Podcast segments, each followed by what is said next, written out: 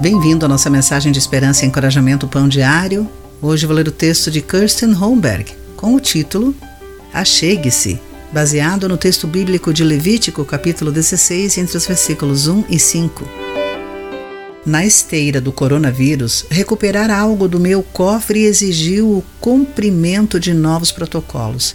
Tive de marcar uma visita ao banco, ligar ao chegar para ser permitida a minha entrada, mostrar identificação e assinatura e ser escoltada até o cofre por um funcionário.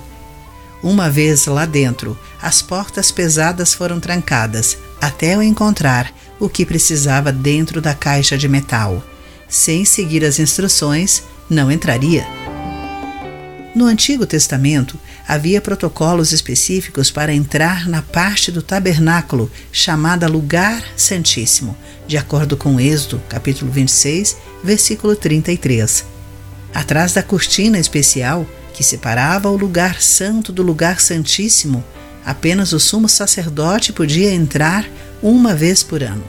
Arão e os seus sacerdotes, que viriam atrás dele, deveriam trazer oferendas, banhar-se e vestir roupas sagradas antes de entrar. As instruções de Deus foram dadas para ensinar os israelitas sobre a santidade de Deus e nossa necessidade de perdão. Quando Jesus morreu, essa cortina especial se rasgou simbolicamente, mostrando que todas as pessoas que acreditam em seu sacrifício pelo perdão de seus pecados podem entrar na presença de Deus a cortina do tabernáculo ter sido rasgada é motivo de nossa interminável alegria. Jesus nos deu o direito de nos achegarmos sempre a Deus. Querido amigo, de que forma você foi atraído para perto de Deus? Isso o encoraja? Pense nisso.